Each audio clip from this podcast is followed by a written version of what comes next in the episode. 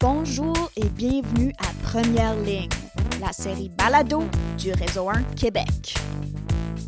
L'endroit où la voie de la recherche et la clinique se rencontrent.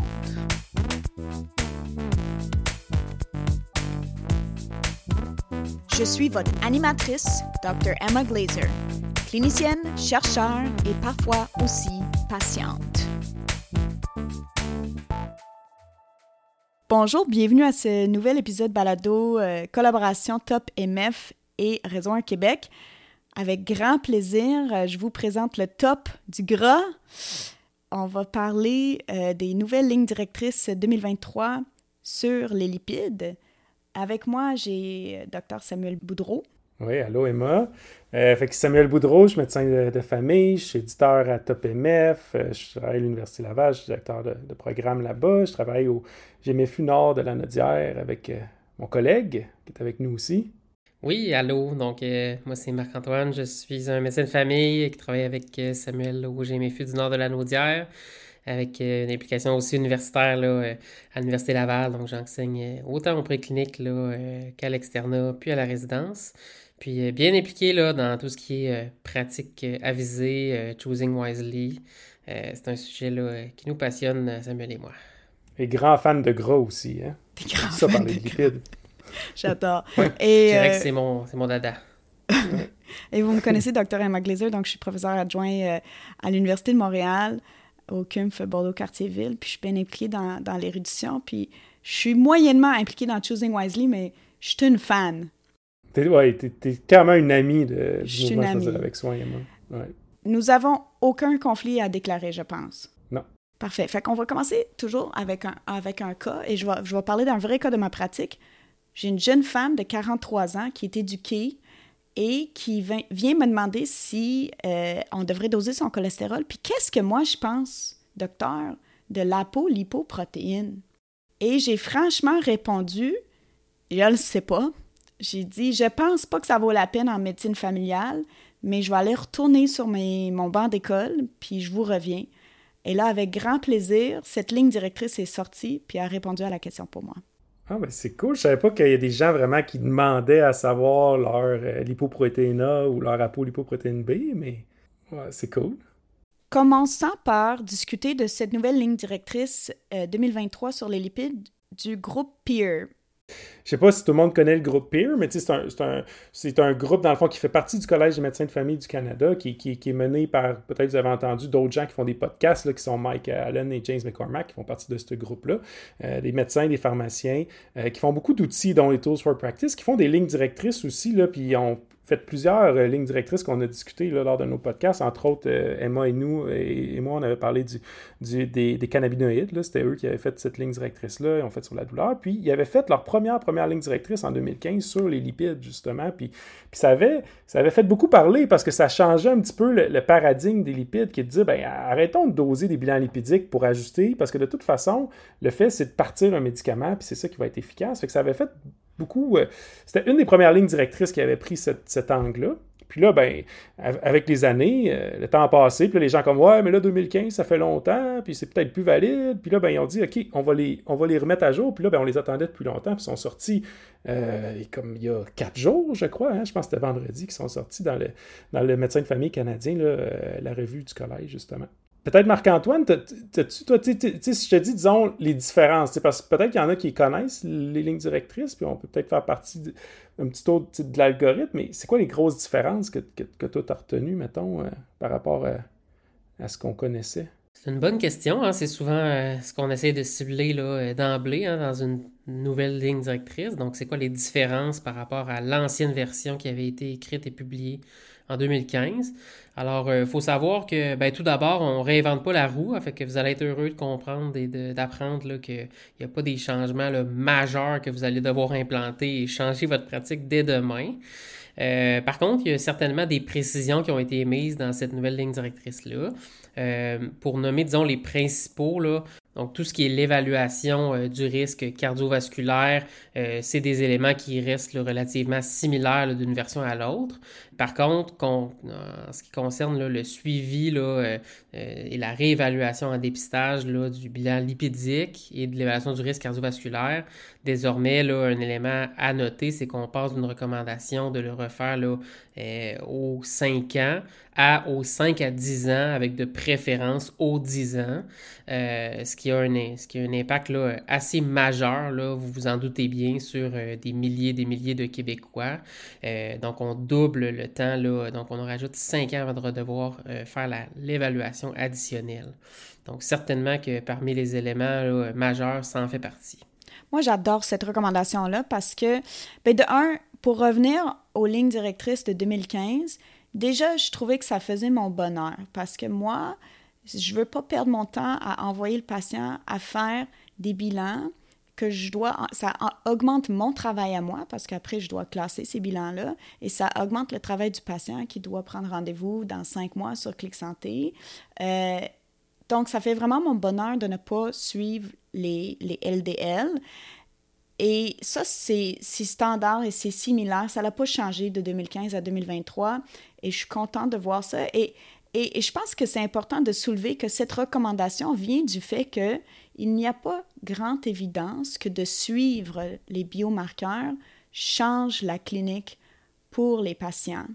Et donc, ça fait encore plus mon plaisir que si je le fais une fois, je peux juste le répéter dans dix ans. Et ça aussi, dans les annexes, dans la ligne directrice, ils disent vraiment que si tu regardes les changements dans la calculation du risque euh, est quand même minime au travers euh, les années, à moins qu'il y ait quand même des grands changements en termes de facteurs de risque.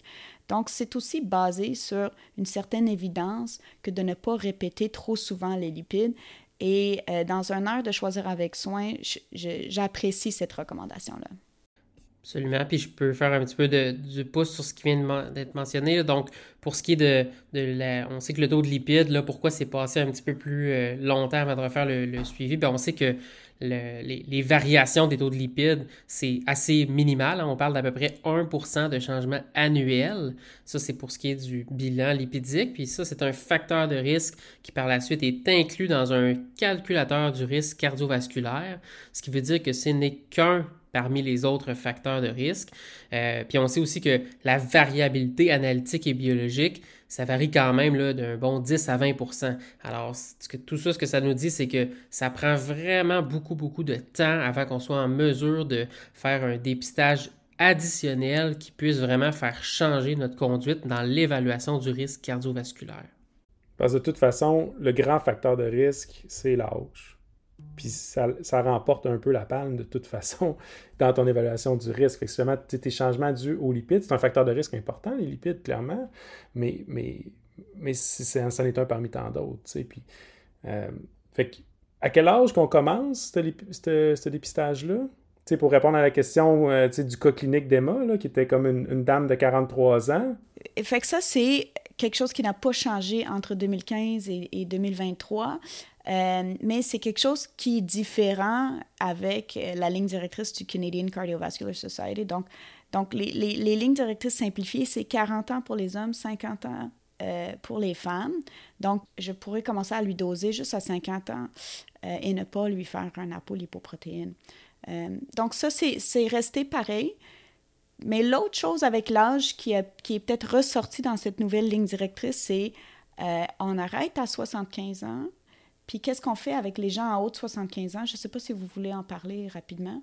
Certainement. Donc, euh, ça, faisait partie des questions dont on se faisait poser assez fréquemment en clinique et même dans diverses formations qu'on donne. C'est une question qui revient souvent. Euh, on sait qu'il y, a une limite d'âge pour ce qui est du dépistage, euh, que ce soit des dépistages de cancer ou de maladies métaboliques. Euh, là, enfin, on a eu un bon tour d'horizon qui a été fait avec les, revues de la littérature. je pense qu'on a aussi plusieurs évidences qui nous démontrent qu'entre 65 et 75 ans, bon, les statines persiste à être efficace, donc parmi cette strate de population-là qui est un petit peu plus âgée. puis là, désormais, on a une recommandation spécifique là, de cette ligne directrice-là de cesser le dépistage autant par le bilan lipidique que l'évaluation du risque cardiovasculaire à partir de 75 ans, ainsi que de ne pas initier de traitement à base de statine chez les patients qui sont en haut de 75 ans, en raison d'une absence d'efficacité quand on fait une, une, revue de la littérature. Également, il faut considérer que plus on avance en âge, moins l'évaluation cardiovasculaire est précis par rapport au risque réel qu'on va obtenir. Euh, puis l'élément, je pense, qui est, très intéressant aussi, c'est que on, considère même le, disons la, bonne santé et la santé de nos patients, c'est-à-dire que on demeure avec une latitude de pouvoir ajuster cette recommandation-là si se présentait un patient en superbe forme là, de 75 ans. Donc, on est quand même capable de pouvoir moduler un peu selon l'espérance de vie et les comorbidités de nos patients. Puis, euh, Samuel, que, si jamais notre patient il a déjà une statine puis arrive à 75 ans, qu'est-ce qu'on fait désormais? Ben, on les garde parce que c'est pas parce que tu as 75 ans que tu n'as plus de bénéfices, là, à moins que tu sois euh, nécessairement euh, en soins palliatifs ou autre chose, peut-être comme une espérance de vie très limitée, mettons, mais, mais sinon, c'est ça, comme, comme tu l'as dit tantôt, il quand même des données qu'à 65, 75 ans, l'efficacité des, des, statines persiste, fait qu'il n'y a pas de raison de penser qu'après ça, ça ça l'arrête nécessairement. Ceci dit, de, commencer des lipides, des, des, statines à 75, comme tu as dit, ben là, c'est parce que si on les a jamais commencés, euh, on ne voit pas trop en prévention primaire euh, quel serait le bénéfice. Là. Fait que ça, c'était intéressant qu'on parle de ça. Puis aussi, on, a comme euh, réassuré les gens, on a fait le tour de la question est-ce que les statines affectent la cognition pour tout ce qui est gériatrie? Puis, puis la réponse, c'est non, dans le fond. Donc, pas d'évidence que ça affecte la cognition. Donc, on peut se sentir à l'aise de garder nos statines chez nos patients en, haut de 75 ans. Ben, ben c'est peut-être, c'est ça, ce qui est le fun quand tu dis ça, justement, on a fait le tour de la question. C'est un peu ça la force des lignes directrices, je trouve, euh, de, de Peer, c'est qu'ils font plusieurs questions hein, à travers ça, puis ils font des petites revues systématiques à chaque fois.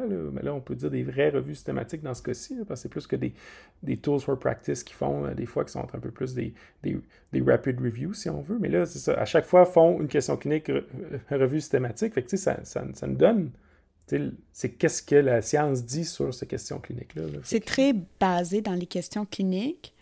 Puis mm-hmm. pour, pour, rebondir sur la méthodologie de, de cette ligne directrice, donc c'est, basé sur des systematic review of systematic review. Puis ensuite, mm-hmm. ils ont eu plusieurs sous-questions qui ont fait des rapid reviews pour ces sous-questions-là. Donc, euh, donc les, les, évidences sont quand même forte pour euh, plusieurs recommandations. Il y a d'autres recommandations où est-ce qu'on a moins d'évidence, euh, mais aussi ça fait le, tour de plusieurs questions cliniques. Donc, c'est quand même intéressant leur méthodologie.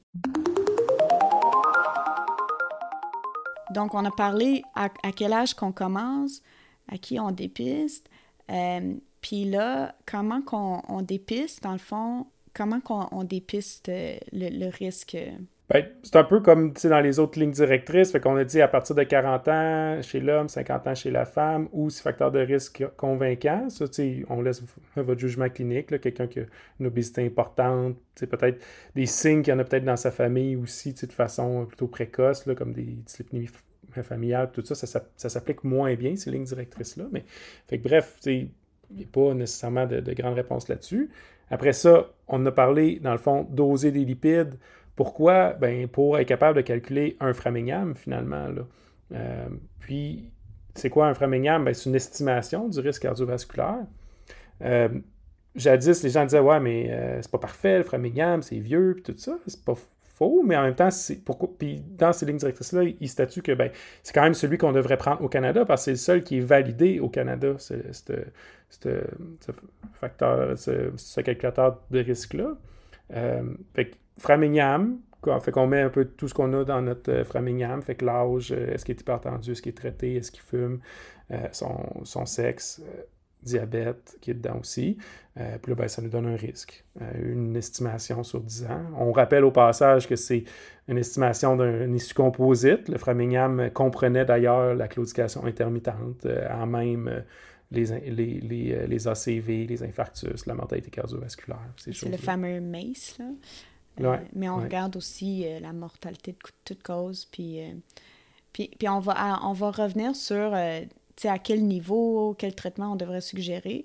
Mais avant ça, dans le fond, pour l'évaluation du risque, des nouvelles questions se sont posées depuis 2015. Puis ça, c'était est-ce qu'il y a des biomarqueurs qui peuvent nous aider à, évaluer ce risque-là? Puis là, je ne sais pas, Marc-Antoine, euh, si tu voulais nous parler un peu de c'est quoi que la ligne directrice nous dit par rapport aux biomarqueurs? En effet, la nouvelle ligne directrice euh, aborde les différents nouveaux marqueurs. Plus précisément, on a euh, la lipoprotéine A et la polipoprotéine B, euh, qui sont deux nouveaux biomarqueurs qui ont, disons, connu en popularité dans les dernières années.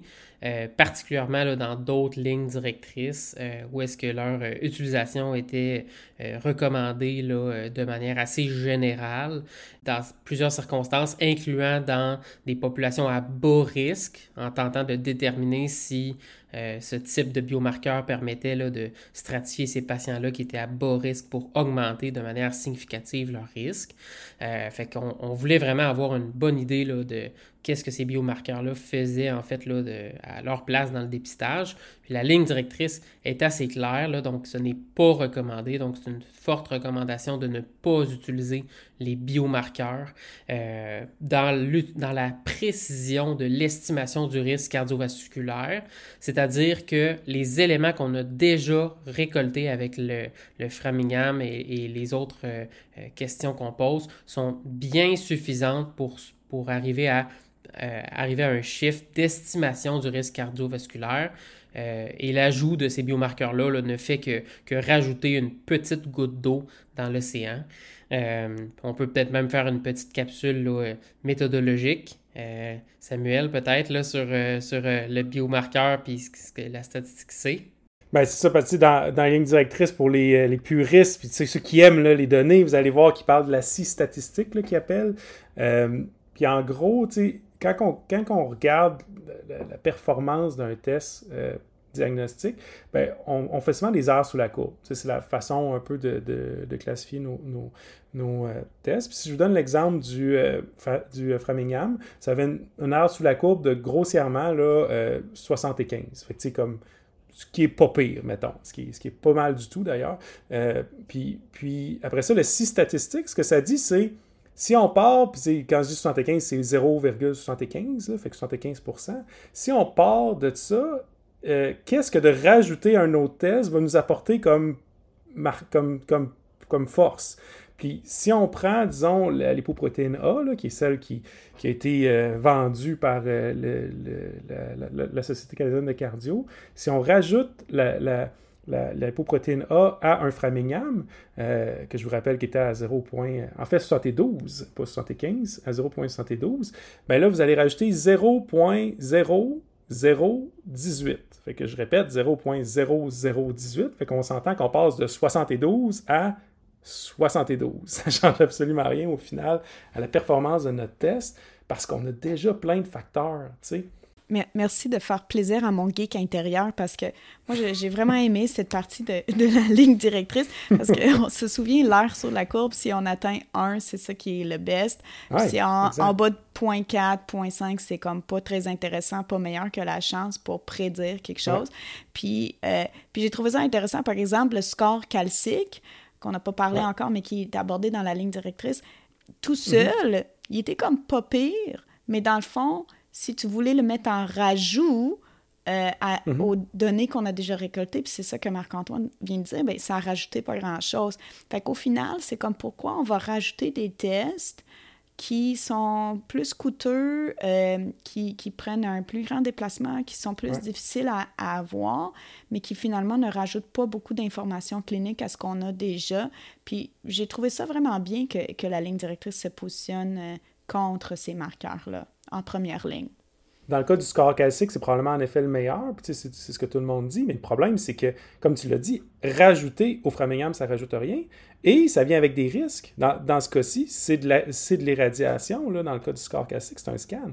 Fait que, c'est pour ça qu'à un moment donné, si on a quelque chose d'aussi simple que de faire un Framingham, pourquoi est-ce qu'on irait faire un scan, Puis je rajouterais aussi que ça va être intéressant d'apprendre quand même à être familier avec ces tests-là parce que malheureusement, on, on est entouré hein, d'autres lignes directrices. Puis, comme je mentionnais tantôt, ben, la ligne directrice de la Société canadienne de cardiologie recommande de mesurer la lipoprotéine A une fois dans la vie de tous les individus. Hein, c'est ça la ligne directrice. Puis, puis de, que si jamais on a des valeurs là, plus élevées, ben, de, de, de commencer une thérapie là, beaucoup plus intensive. Donc vraiment, on met beaucoup de poids sur cette recommandation-là. C'est une recommandation similaire là, pour les, en 2018 pour l'American Heart Association. Fait qu'on vraiment, on, je pense qu'on gagne à gagner, à, mieux connaître cette, cette ligne directrice-là pour qu'on les vrais bénéfices. On, peut se poser la question, euh, pourquoi pensez-vous que la ligne directrice euh, du, groupe PEER diffère autant de ces autres lignes directrices-là sur ce point-là particulier? Mais c'est une très bonne question. Euh, pour laquelle je pense pas que nous trois avons la réponse absolue, mais je pense qu'on peut quand même émettre quelques hypothèses. Puis j'aimerais peut-être ici, à ce stade-ci, aborder un concept hein, qui se trouve à être l'analyse de, euh, de, disons, là, de, et l'interprétation des différentes lignes directrices là, qui se trouvent là, à notre portée, euh, les forces et leurs faiblesses. Euh, puis on est capable de faire l'exercice là, avec les différentes lignes directrices. C'est un exercice qu'on a fait récemment là, pour la ligne directrice de, la Société canadienne de cardiologie de 2021, puis là, la nouvelle ligne directrice là, qui vient d'être établie. Euh, puis, euh, premièrement, ben, on, ne serait-ce que pour ce qui est des, des, conflits d'intérêts, c'est quelque chose là, qui avait été noté là, assez significativement, là, plus de 50 des auteurs principaux de la ligne directrice de la Société canadienne de cardiologie avaient des conflits d'intérêts majeurs avec de nombreuses euh, euh, compagnies pharmaceutiques qui euh, produisent plusieurs de ces molécules-là, ainsi que des, compagnies qui sont dans le développement de, tests de l'industrie diagnostique également, donc pas juste thérapeutique, pour le dosage de ces marqueurs-là intermédiaires. Euh, fait que je pense que ça, c'est certainement une, hypothèse là, partielle. Puis l'autre élément aussi, c'est la, la, rigueur hein, méthodologique.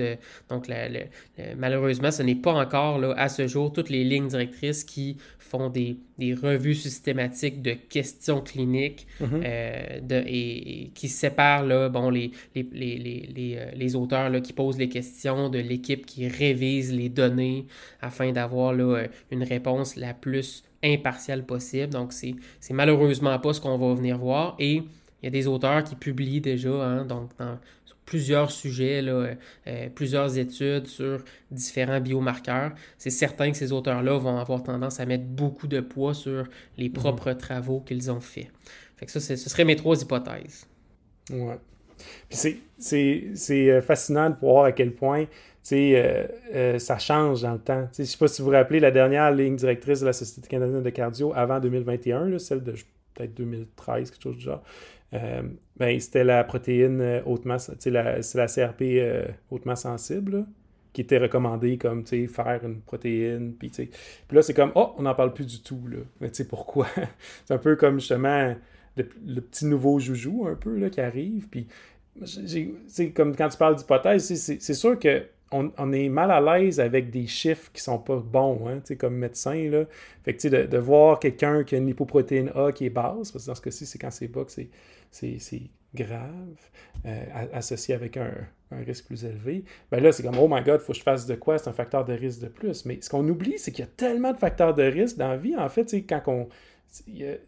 Peer, là, quand ils ont calculé, ils en ont trouvé plus que 300 là, qui avaient comme des données là, associées avec genre un facteur de risque cardiovasculaire. Puis moi, ce, qui m'a fait rigoler, c'est qu'ils comparent dans, un de leurs tools for practice l'impact de la lipoprotéine A, mettons, euh, avec, avec d'autres, dont, euh, je ne sais pas si vous savez, mais les marqueurs de globules, dans le fond, les globules blancs, d'avoir des globules blancs élevés, c'est un, des facteurs de risque potentiel de maladie cardiovasculaire. Bien, le, le, résultat de la scie statistique dans ce cas-ci, c'est plus élevé que la lipoprotéine A. C'est 0.036, alors que l'autre, c'est 0.018. Dans les deux cas, c'est non significatif, mais tu sais, c'est qui dose des globules blancs pour savoir si ton patient. Fait que, c'est ça. Pourquoi la lipoprotéine C'est ça. Donc, ce qui est fascinant, c'est que c'est qu'après ça, donc, on est capable d'obtenir les mêmes chiffres. Hein. on est sur la même planète, on a les mêmes études. Mm. Mais, mais, la conclusion de cette étude-là, c'était pas de faire des formules sanguines complètes. Hein. ça a été de poursuivre avec la, fameuse lipoprotéine A. Euh, mm. Fait que, fait que c'est très intéressant de voir euh, qu'avec les mêmes données, c'était le même principe là pour un sujet qu'on va probablement retourner tantôt, mais pour ce qui est des, des cibles de LDL lorsqu'on a initié un traitement, Hein, c'est le même principe dans la ligne directrice 2021 de la Société canadienne de cardiologie. Ils écrivent noir sur blanc qu'il n'y a aucune évidence que de viser un taux ou une cible de LDL euh, serait associé avec des meilleurs bénéfices. Puis là, quelques lignes plus tard, donc nous suggérons de viser des cibles de LDL. Alors, c'est fascinant, ça me, ça me, fait toujours rire.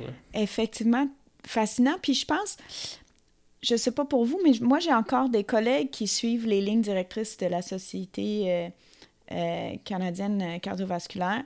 Et je pense qu'il y a encore un peu ce, cette impression que ah, ça vient des spécialistes, alors c'est mm-hmm. vraiment bon. Mais honnêtement, je pense qu'on devrait être vraiment très fiers de ces lignes directrices qui sortent de la médecine familiale avec une vision médecine familiale, mm-hmm. avec une vision soins primaires et qui sont franchement très bien fait, c'est rigoureux mhm. et euh, il y a un patient partenaire, il y a un pharmacien, il y a plusieurs cliniciens, ils n'ont aucun conflit d'intérêt avec euh, l'industrie. Euh, donc, je pense qu'on devrait être fiers puis on, et on devrait les promouvoir. Mais c'est, puis parce que ça s'analyse, c'est ça, c'est que les gens ne comprennent pas que les lignes directrices, c'est comme tout, là, c'est que ça s'analyse comme un, comme un essai clinique randomisé, puis il y a des critères, puis on les a nommés un peu à peu près, mais si je peux les résumer, trois grandes questions. Fait que revue systématique. Tu ne devrais pas faire une ligne directrice sans avoir fait de revue systématique. Recherchez la ligne, la revue systématique qui est à la base de la Société canadienne de cardio, leur ligne sur les lipides, vous ne la trouverez pas. Là. Elle n'existe pas. On, la recherche à chaque fois, elle n'existe pas, il n'y en a pas. Fait qu'il n'y a pas de revue systématique. Dans ce cas-ci, dans celle du CMFC, du, de PEER, il y, a une, il y, a une, revue systématique qui est facile à trouver, on l'a tous vu, toutes les questions sont là, les tableaux, tu. Fait qu'il y a des données, il y a une rigueur. L'autre question, c'est les conflits d'intérêts, parce qu'on sait que ça a un impact d'avoir des liens avec l'industrie pharmaceutique. L'industrie pharmaceutique, on les connaît, là, leur but, c'est de vendre des pilules, ils veulent pas mal faire, mais c'est une industrie. Fait que c'est sûr que quand tu as des conflits, ben, tu vas avoir tendance à peut-être promouvoir des choses qui vont avoir tendance à faire qu'on prescrit plus de pilules. Fait que là, on peut comparer. Fait que dans ce cas-ci, on l'a dit, pas trop de conflits d'intérêt. On peut faire confiance à ces lignes directrices-là. Puis la troisième, c'est de se poser la question est-ce que est-ce que est-ce qu'ils est sont cassés la tête à essayer de, rendre ça le plus clair puis applicable possible? Est-ce que c'est pertinent pour mes patients en première ligne, tu sais, finalement? Euh, fait de se poser la question, y a-t-il des médecins de famille qui ont participé à cette euh, ligne directrice-là? Parce que c'est qui qui fait les dosages de lipides là, de, nos jours aux patients en prévention primaire? C'est les médecins de famille. Hein? Fait que là, ben, c'est sûr que dans ce cas-ci, c'est pour les médecins de famille, par des médecins de famille et les autres professionnels de, la première ligne, les pharmaciens, euh, il y a des médecins internes, il y a d'autres spécialistes aussi. C'est correct, on est inclusif. Euh, puis, ben, clairement, ça vient avec des, outils d'aide à la décision clinique, des chiffres, des outils d'aide pour les patients. On voit qu'ils ont travaillé fort à ce que ça soit applicable finalement, puis que, qu'on ne fasse pas plus compliqué que ce qu'on a besoin de faire. C'est déjà assez compliqué d'être médecin. Puis, puis je me permets même euh, de rajouter que c'est souvent un facteur limitant dans le sens où euh, on entend souvent de nos collègues, en effet, qui mentionnent qu'ils veulent suivre les lignes directrices, là, bon, de, soit de la Société canadienne de cardio ou celle du, du, euh, CMFC. Euh, puis malheureusement, ben, c'est comme si on a l'impression que c'est un choix à faire, hein, c'est un ou l'autre. Puis une des raisons, puis on l'a mentionné un peu, c'est que dans l'applicabilité, ben, parfois les autres lignes directrices ne nous donnent pas l'heure juste sur les risques en nombre absolu, les risques et les bénéfices. Puis ce qui fait en sorte qu'on on, doit malheureusement se reposer sur leurs recommandations euh, savantes, si on veut, alors que dans nos lignes directrices, on est capable d'obtenir vraiment les, vrais bénéfices, de les appliquer et encore mieux d'avoir une décision partagée avec le patient. Et fait que ça, ce que ça fait, c'est que quand, quand, nos collègues lisent les, les, lignes directrices de la Cité canadienne de cardio, c'est difficile pour eux de, et pour nous aussi de se faire une tête sur ben, est-ce que c'est adéquat, c'est pas adéquat, c'est quoi la grandeur de, l'effet si j'applique cette recommandation-là. Euh, puis je pense que ça, ça tourmente un peu plusieurs de nos collègues.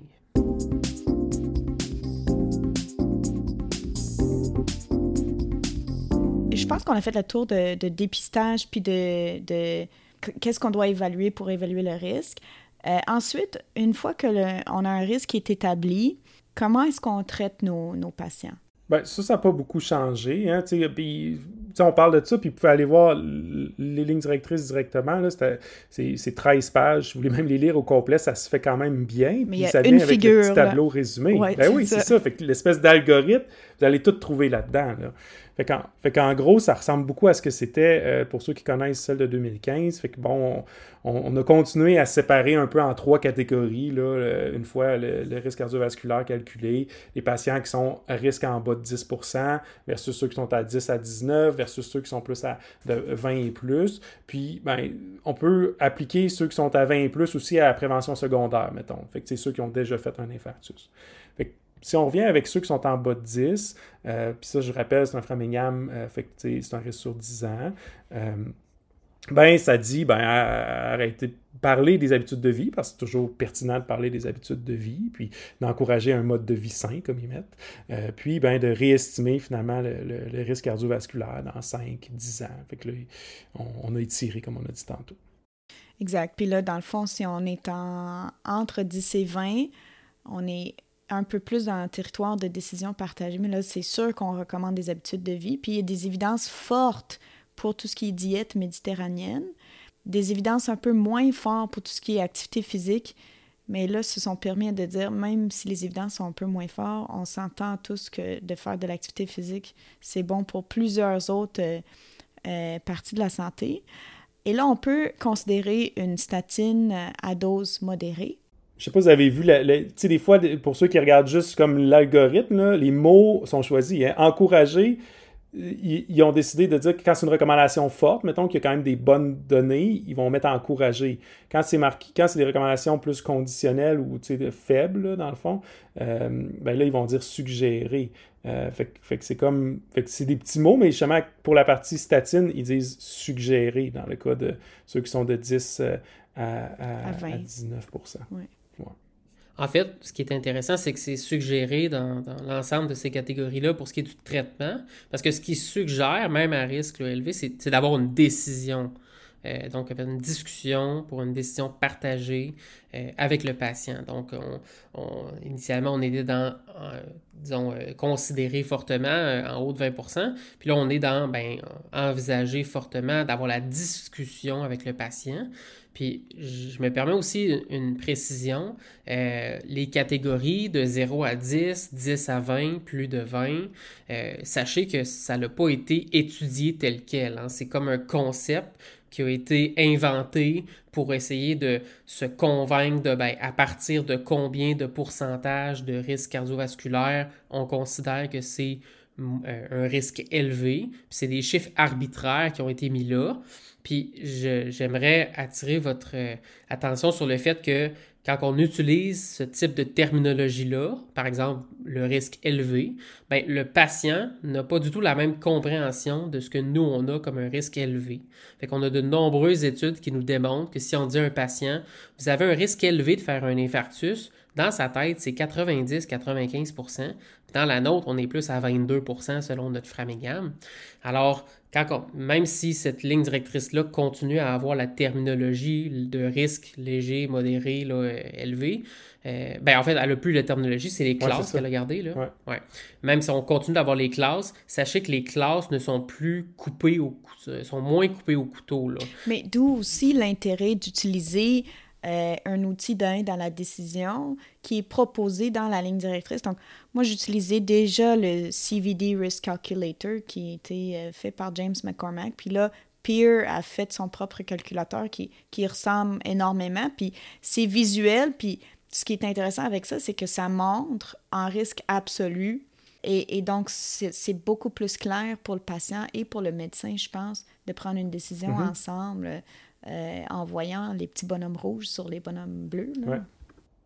on, on, pourra le mettre dans les, euh, dans les liens, là, justement, parce que le, ça a changé un petit peu depuis le CVD Risk Calculator. Puis, puis c'est très adapté de ça. Puis au final, vous allez retrouver toutes les mêmes cases pour ceux qui le connaissent.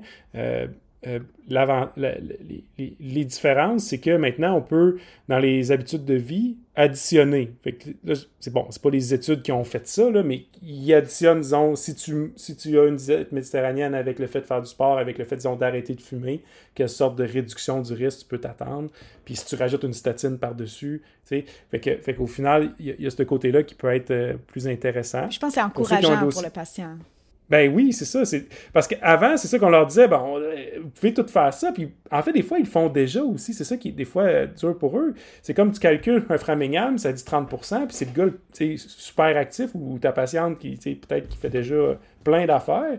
Puis là, ben, t'es comme, ben, ouais, vous, il est probablement pas à 30% parce que oui, votre âge, puis tout ça, mais on le sait que vous êtes actif, vous faites déjà ça. Fait que sachez que ben, déjà, on peut le, corriger, tu sais, dire, ben, est plus à 22 probablement. Puis je sais pas si vous avez remarqué, mais dans le nouveau, il n'y a plus les chiffres. Parce que justement, des fois, les chiffres, ça donne l'impression que c'est très précis. Puis j'ai tellement de résidents qui sont comme Ah, mais là, il à 21 je suis vraiment pas à l'aise de pas le traiter. Alors que à 19, c'est comme Oh, pas grave. Ouais, mais c'est des estimations, c'est des, c'est des, des ballpark numbers, comme ils disent tout le temps euh, en anglais. Fait qu'au final, d'avoir une idée, tu n'as pas besoin des chiffres, tu as besoin de avoir une représentation sur l'espèce de, de 100, visages, 100 personnes comme vous dans 10 ans, qu'est-ce qui va arriver, euh, pour être capable de parler de ça. Puis, euh, euh, fait, qu'il n'y a plus les chiffres, on, peut les additionner. Puis ceux qui ont des dossiers médicaux électroniques, ce qui est le fun maintenant, c'est qu'il y a un petit onglet, vous pouvez cliquer euh, genre copier à la note, puis vous le copiez directement à votre discussion finalement, puisque vous avez décidé de faire. ça vous sauve un petit peu de temps aussi pour ceux qui disent c'est long faire de la décision partagée. ben, ça dépend. Là.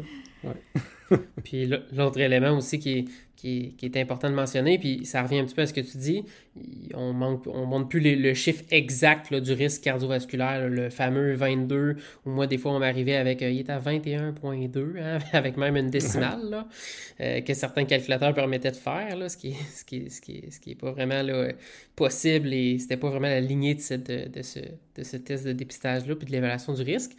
Euh, et là, ce qu'on réalise aussi, c'est que si vous avez remarqué dans le CVD Risk Calculator, donc le, calculateur qui est le plus utilisé, euh, peu de gens remarquent, mais en bas à droite, c'est écrit que c'est une estimation, que la précision de ça, c'est plus ou moins 5 ça veut dire que notre risque cardiovasculaire, s'il passe de, 17 à 19, c'est la même chose. C'est le même risque. Fait à nouveau, je pense que c'est un point important à mentionner. On n'est pas dans un chiffre précis, on est dans une estimation. C'est probablement même pour ceux qui ont retiré le fameux chiffre dont Samuel parle, parce qu'on n'a pas besoin d'avoir cette précision-là additionnelle. On veut le ballpark. Fait que dans le fond, c'est ça. On est dans l'estimation de risque. On est dans la discussion des habitudes de vie, on est dans la discussion de statine. Puis l'autre chose qui est très claire dans cette ligne directrice-là, qui est nouvelle, comparé à 2015, c'est, c'est vraiment une position sur les autres traitements non statines. Oui, beaucoup en prévention secondaire. Hein? C'était souvent quand on présentait sur ces sujets-là, souvent les gens étaient comme Ouais, mais là, qu'est-ce qu'on fait avec nos patients en prévention secondaire? Fait que il y a, comme euh, ceux qui, qui qui regarde l'algorithme, ben, on, la, deuxième page vient avec un peu un petit tableau qui explique en gros les, réductions qu'on peut s'attendre avec les médicaments qui ont été étudiés euh, en, prévention du risque cardiovasculaire. Euh, c'est toujours en prévention secondaire à part les statines. Euh, fait qu'on a l'ézitimib qui est discuté là-dedans, on a les inhibiteurs de la PCSK9, on a les fibrates qui sont discutés, puis on a les, les, les, le, isocapan, iso Icosapam. On a de la misère avec celui-là. Son nom commercial, c'est le Vascepa, qui est dans le fond des, acides, euh, c'est les oméga 3 qui sont purifiés. Peut-être vous avez vu ça. C'est des médicaments qui coûtent extrêmement cher, des fois, quand on regarde, dans les cas du PCSK9 puis des, euh, de, de. Euh, puis, ben, dans le fond, prennent position sur euh, chez les patients à haut risque, les patients qui ont déjà fait des infarctus ou des AVC, ben, si on veut diminuer encore plus le risque cardiovasculaire, ben, on pourrait euh, rajouter euh, finalement les, les, les dans un premier temps en se rappelant que au final, c'est pas magique. Là. on parle d'une diminution du risque relatif de 7% versus les statines, c'est plus 25 à 35. Puis, après ça, les inhibiteurs de la, PCSK9 aussi qui sont discutés là-dedans. Puis ces molécules-là, ils n'ont pas leur place dans la prévention primaire. Puis, en fait, c'était discuté aussi parce que il y a des gens qui disent Ah, mais mon patient, il tolère pas des statines. Euh, puis ça, il adresse ça aussi dans la ligne directrice. Absolument. Fait que ça, c'est quelque chose qui, que j'ai bien aimé voir dans cette ligne directrice-là, parce que ça fait partie de, mon, de ma pratique le quotidienne. Fait que, euh, imaginez, là, vous rentrez le, lundi matin, puis votre patiente, elle vous dit Ah, docteur, euh, euh, la torvastatin là, que tu m'as prescrit, là, je ne le tolère pas, ça me donne mal aux muscles. Hein, c'est quelque chose là, qui devrait vous donner là, des, des souvenirs. C'est quelque chose qu'on voit assez fréquemment. Euh, donc des intolérances aux statines, principalement dues à des symptômes euh, musculaires, euh, myalgie, etc. puis on, a été capable, dans cette ligne directrice-là, de mettre des chiffres sur, en fait, là, le, donc la proportion réelle de ces patients-là qui ont des myalgies, donc des douleurs musculaires qui sont causées par des statines. Puis dites-vous que sur 100 personnes qu'on va traiter avec des statines, on a un beau graphique dans le résumé, mais on, on a une quinzaine de personnes qui vont se plaindre de myalgie, et sur ça, il y en a juste une que la cause va être les statines. Fait que ça veut dire que à chaque 15 patients qui vous dit qu'ils ont des myalgies secondaires aux statines, il y en a 14 que fort probablement que la cause n'est pas les statines. Puis d'ailleurs, ils s'avancent même jusqu'à proposer des solutions. Hein. Si vous avez ce genre de patients-là, ben avant de, avant de cesser la thérapie de statine, qui est, on le rappelle, la, meilleure thérapie qu'on a là, dans la prévention du risque cardiovasculaire, c'est à peu près dix fois meilleur que toutes les autres options qu'on vient de discuter, mais on devrait fortement envisager de modifier, moduler la thérapie, soit en diminuant la dose. Hein. donc, euh, si on a commencé à la torvastatin 20 mg, ben, on peut commencer à 10. On peut donner 5 euh, mg, ça peut être un quart de comprimé. Donc, euh, on peut vraiment commencer avec des toutes, toutes, toutes petites doses, puis titrer là, très lentement ces médicaments-là. parce qu'en réalité, ce qu'on va chercher, c'est l'effet à long terme des médicaments. Alors, même si on commence à des petites doses, puis qu'on augmente tranquillement jusqu'à la dose maximale tolérée, on va clairement avoir un effet qui est euh, multiples fois meilleur que si on avait abandonné, entre guillemets, le traitement à base de statine. Moi, j'ai aimé ça euh, parce que je trouve que c'est comme là où, la science et l'art se rencontrent, parce que c'est comme la ligne directrice te montre. Il y a quand même des ECR qui sont vraiment bien faits, puis c'est basé sur des fortes évidences, le fait que euh, les effets secondaires, les myalgies, euh, ça existe, mais c'est aussi très fréquent avec le placebo. Et, et, c'est nous donner la science pour nous aider à avoir une discussion dans l'art de mhm. la médecine. Je pense que c'est important quand on va prescrire un traitement, il faut parler des effets secondaires et les effets attendus de tous les médicaments qu'on prescrit.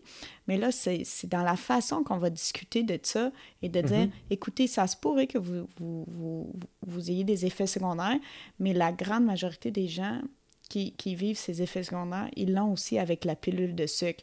Fait Mhm. Fait que je pense que si on le dit comme ça, puis c'est bien présenté dans leur patient handout, là, c'est très clair, puis mhm. c'est très beau, puis euh, j'ai apprécié aussi, moi, cette partie de la ligne directrice.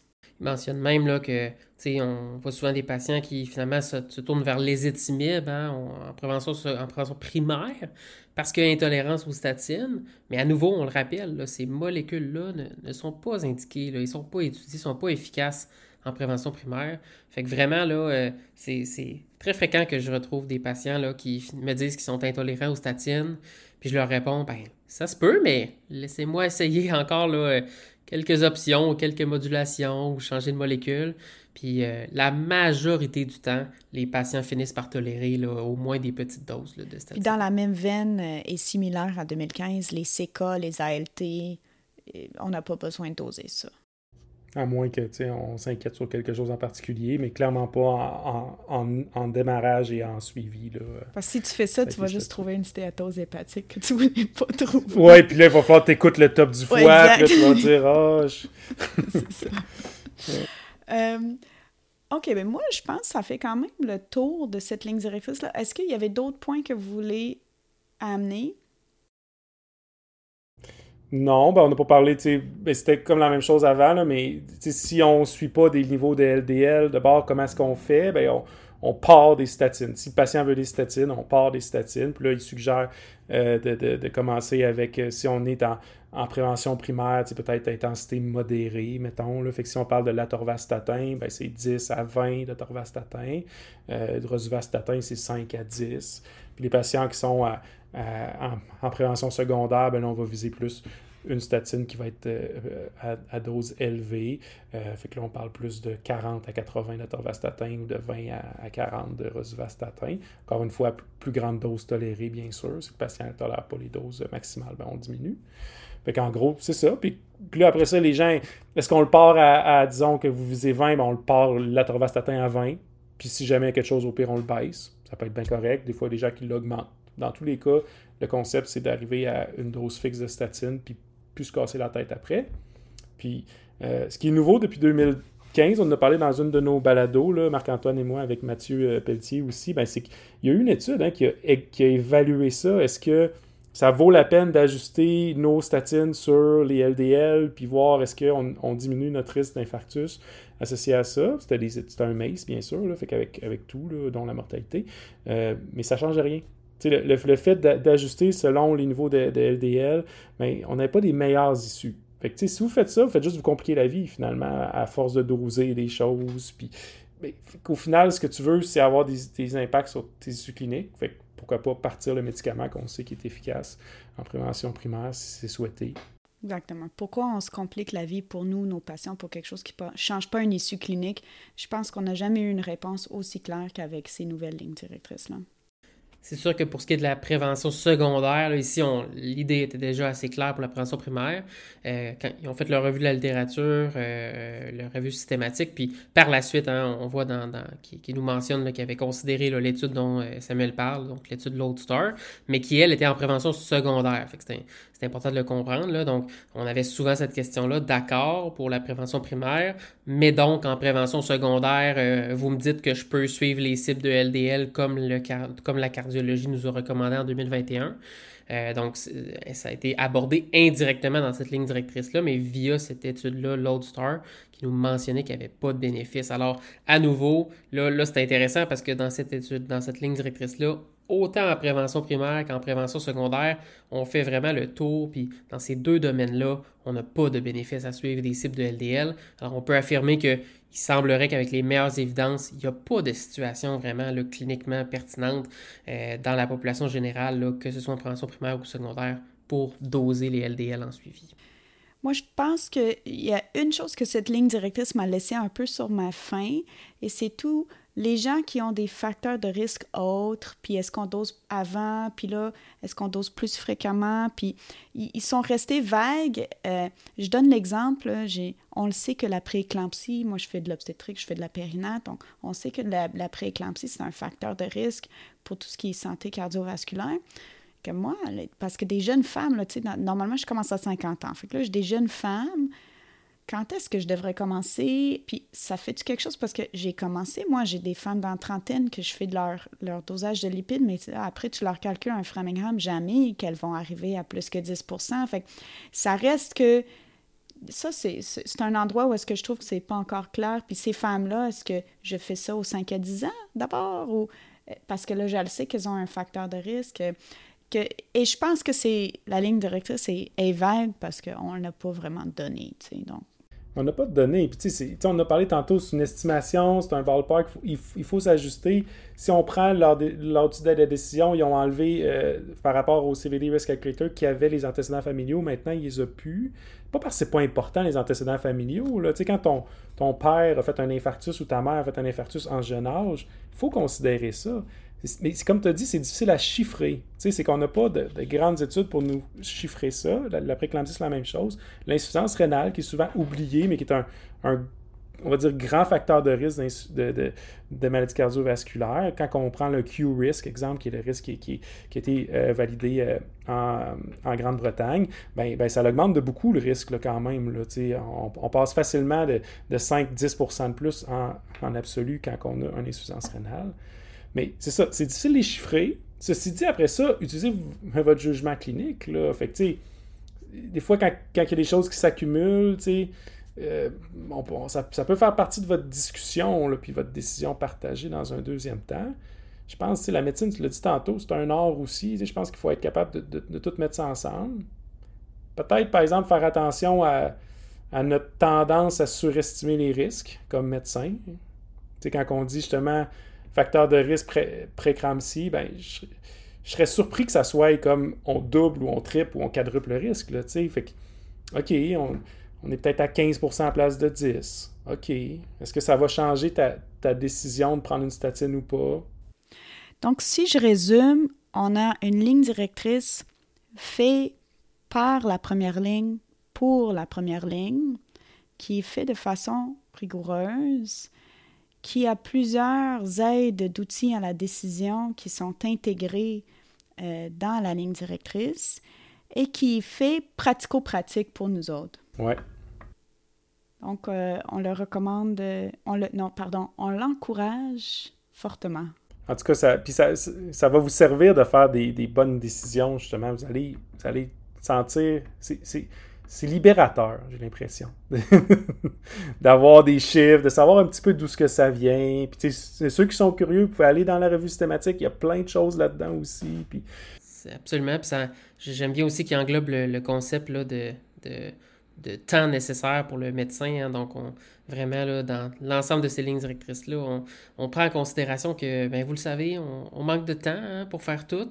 Fait que, fait qu'à nouveau, on, est capable d'avoir des lignes directrices qui sont pratico-pratiques, mais qui, qui est réelles et représentatif de, des, chiffres, mais aussi qui prennent en considération ben, comment est-ce qu'on peut appliquer ça de manière, de manière euh, disons, euh, économe dans notre temps. Fait que vraiment, là, je recommande à, à ce qu'on les diffuse un peu comme ce qu'on avait fait là, quand, euh, quand ces lignes directrices-là étaient sorties là, originalement en 2015. Merci beaucoup, Samuel. Merci, euh, Marc-Antoine. Puis je vous souhaite beaucoup de joie à discuter top de gras avec vos patients. Top du gras. On aime ça parler de gras, nous autres. Merci, Emma. Merci. Merci d'avoir été avec nous pour cet épisode de notre balado diffusion. Cette série est produite par moi-même, Emma Glazer, avec la musique de Lee Rosevere.